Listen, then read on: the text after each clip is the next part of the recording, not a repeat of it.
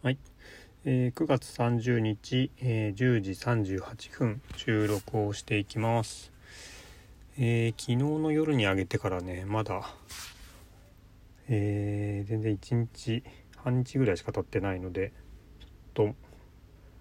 こんなに早く撮るつもりはなかったんですけどえー今日はねあの日曜あ土曜日であの月末ということでねあのー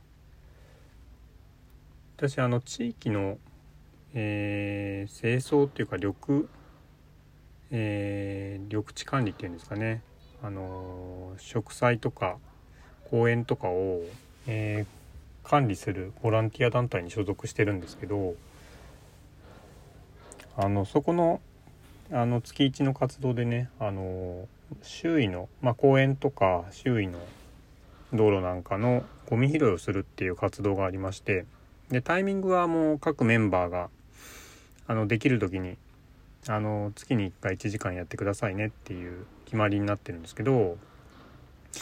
なかなかね月末までで やれない日がやれないことが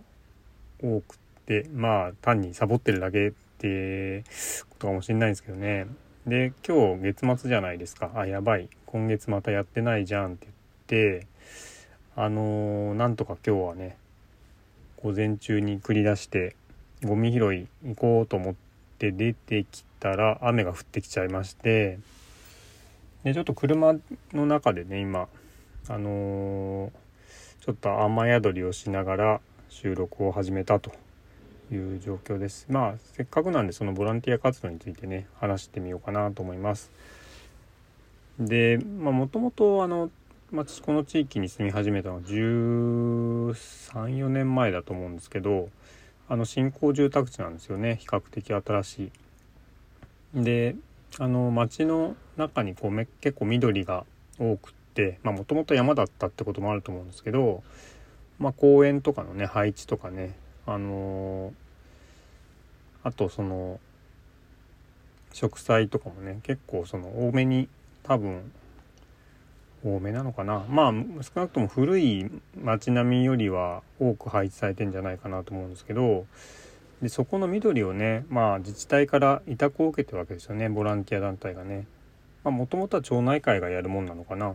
うん。まああの町内会の成り立ちとかそのいろんな歴史的経緯があって今はそのボランティア団体がやってるんですよね。うん。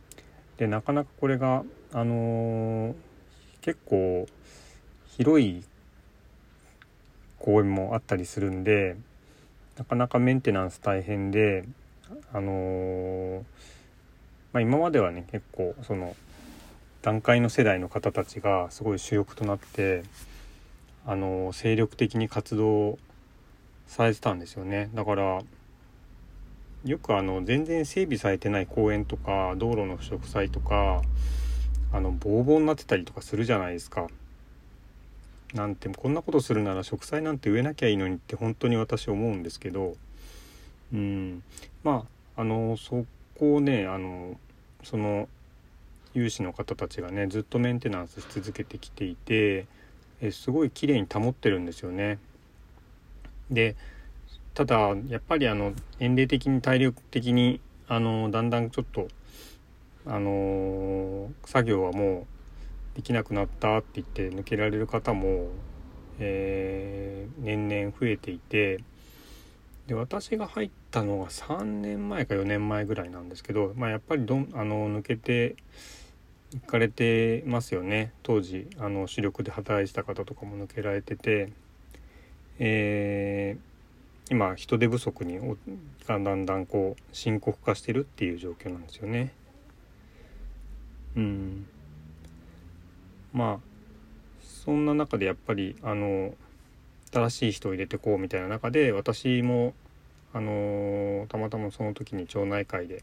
会員募集してるのを見てあのまあそういうことであればと思って参加したんですけど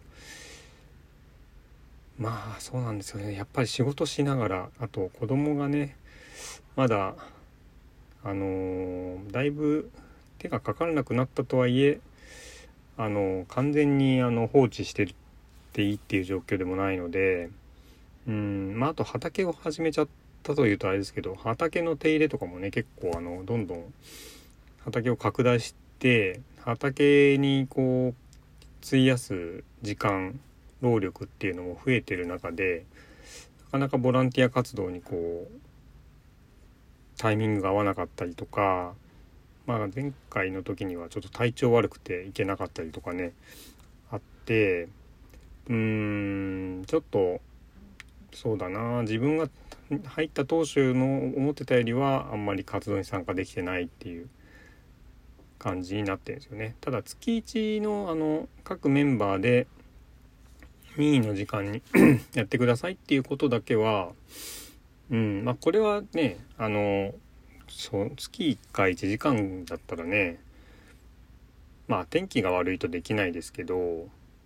あと夜とかね暗い時はちょっとゴミ拾いとかできないんでできないですけどまあでもそれって心がけ次第で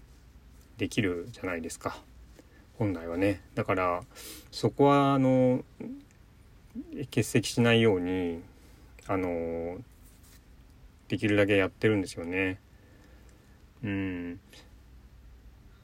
ああの公園の一斉清掃とかになるとねやっぱり一人一人じゃできないんで一人あのグループで